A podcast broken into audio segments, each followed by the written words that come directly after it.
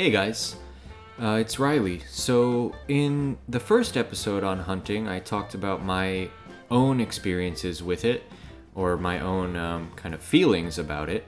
And then in the second one, we talked about hunting in America over time through history and uh, a little bit about the present day.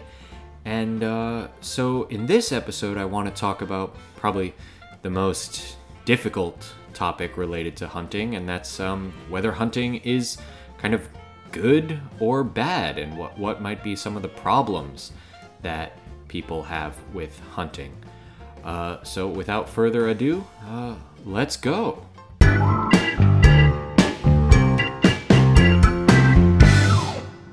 So, in the first episode, I talked about um, cartoons that show hunting, um, and I mentioned uh, Disney and Bambi.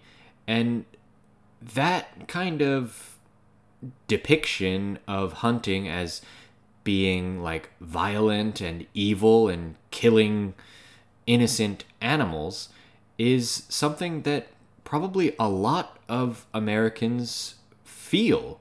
Um, and maybe some of you guys feel the same way that, you know, it's cruel to kill an animal.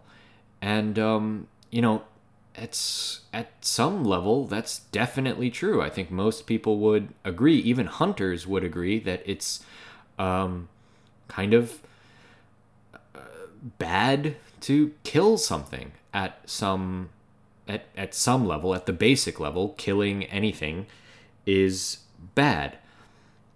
Um, but I think hunters would kind of argue that in nature, everything eventually dies. So maybe killing something for food is in some way better than just, uh, I don't know, letting it die natural causes, not die by natural causes. Uh, I don't, however, animals die in the wild, whether it's from sickness or starvation or maybe another animal uh, killing it or eating it. Um, and, you know, that's kind of the first big hurdle you have to get over, the first big obstacle um, to thinking about hunting is is it okay to kill something? Um, and so in America, there's a, a fairly big group of people, and, and I think growing group of people who are vegetarian or vegan. And, you know, vegetarian means you don't eat uh, meat from animals, uh, including fish. And veganism, vegan or veganism means you don't eat anything that comes from an animal, right? So that would mean you don't eat eggs or milk or any kind of cheese or anything that comes from milk. Uh, I think vegans don't eat honey even because honey comes from bees. And uh, you know vegans also don't wear leather um, because it you need to kill an animal to make leather. Um, and these are some of the people that have the strongest uh, feelings against hunting um, and a lot of vegans and vegetarians feel that way because of what is called factory farming. Um, and this is a pretty common way to get meat in America where there will be these really big, um, I don't even want to call them farms, just really big buildings full of animals, whether it's chickens or pigs or cows.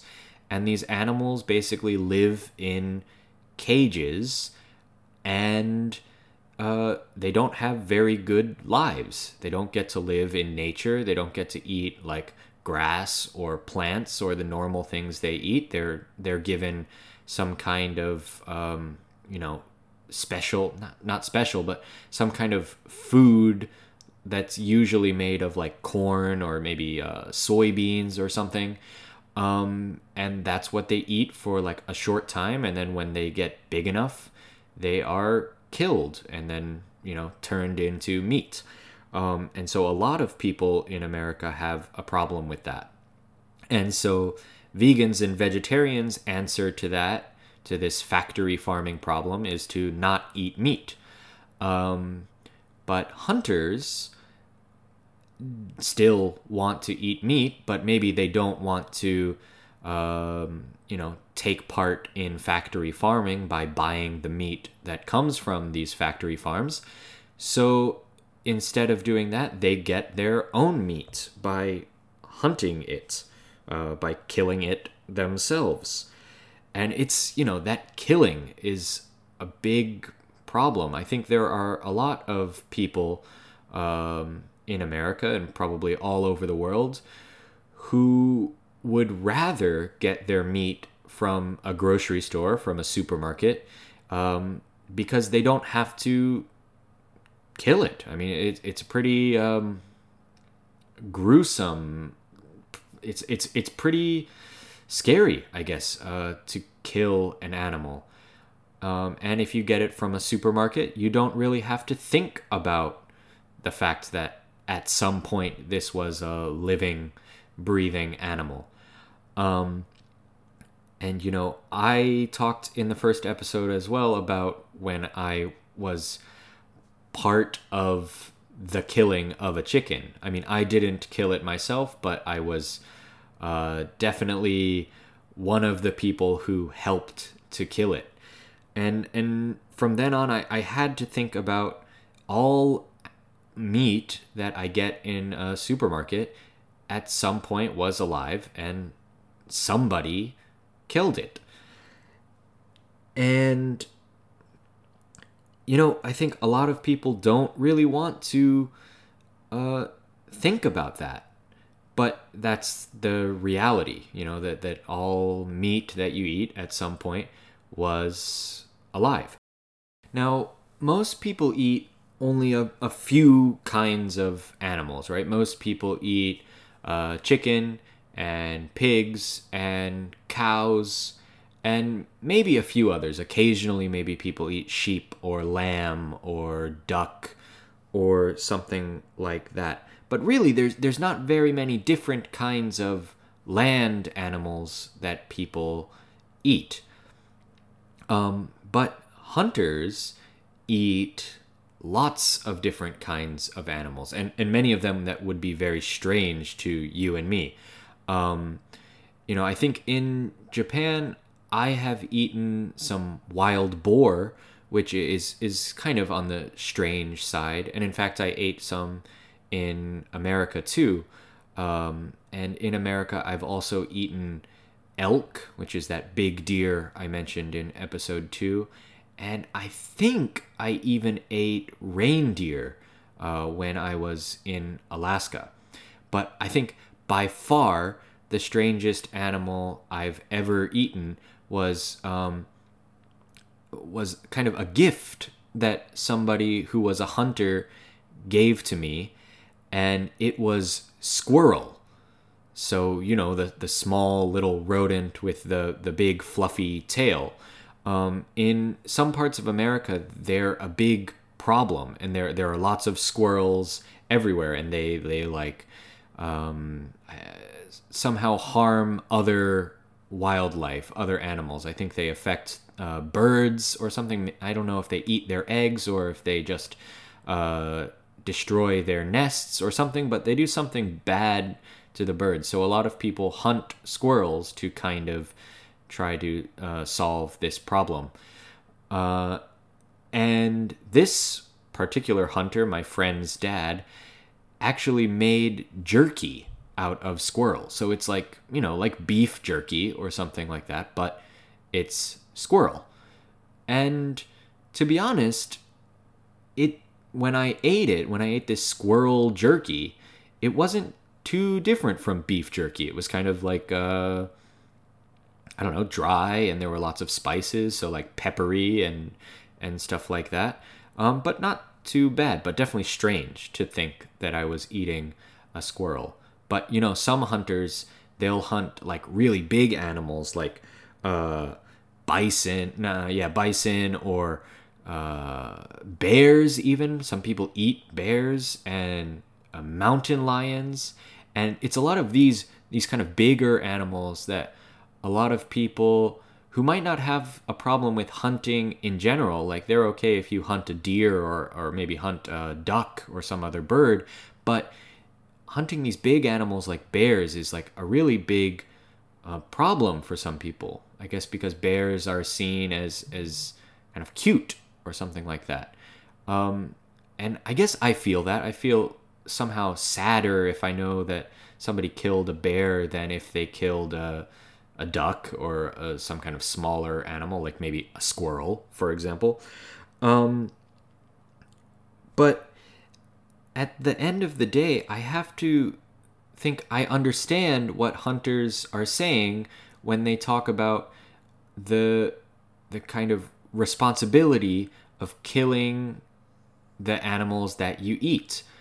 Um, and some hunters even argue that the way that they kill an animal is kind of the best way for an animal to die.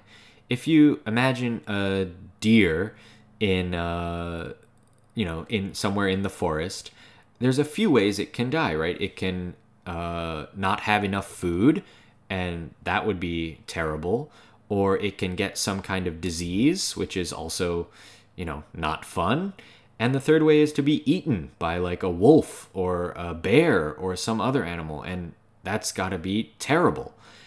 So, being shot by a gun or by a bow and arrow is probably a much faster and, um, I guess, easier uh, way to die for these animals. So, hunters would say that it's actually better for animals to die from a gun than from a bear or from starving. And uh, yeah, I don't know. It's kind of dark to think about that, but I, I guess they kind of have a point. Um, so for me, well, I guess there's there's one more part about hunting that that hunters say is is good, uh, and that's that there are some animals that are a problem. For example, squirrels in some parts of the United States are are too populated. There's too many squirrels and they're harming other wildlife. And that's true for things like uh, pigs. There's a lot of wild pigs, or I guess kind of related to wild boar in Japan. Uh, and in America, these wild pigs are, like Japan, kind of dangerous to people, but also dangerous to farmland. Uh, wild pigs like to destroy uh, farms or um, they will try to take kind of invade uh, that means like yeah attack the land that might be used for other animals like uh, cows or horses or something. And so a lot of farmers have a problem with pigs. And um, yeah then there are uh, predator animals, animals that eat other animals like bears or mountain lions. In some parts of America, like in the west, in the mountains, in like Colorado or Wyoming or something, there could be too many uh, predator animals, wolves and bears, and so that they're hunting the these animals are eating too many of the other animals. So now there aren't enough deer and elk and um, I don't know, s- smaller animals like antelope or something like that. Um, but yeah, so that's another interesting aspect of hunting, and there, there are these all these kind of pros and cons. There's the very negative side of, of killing an animal, and there's the more not exactly positive, but the the kind of um, realistic view of if some if an animal has to die some way, uh, maybe a hunter is the best way for it to happen. And maybe it's definitely better to get meat from a hunter who kills an animal quickly and the animal had like a good life in nature than it is to get meat from some kind of farm where the animal lived inside a cage for its whole life. Um, but yeah, I guess that's for everybody to think about. Um, so, anyway, I want to kind of say thank you for listening. I know this episode in particular has been very uh, difficult with a lot of kind of dark uh, themes, but it's something that I've been thinking a lot about lately uh, for some reason. And uh, I want to say just thank you for listening, and I hope you uh, enjoyed it. Bye.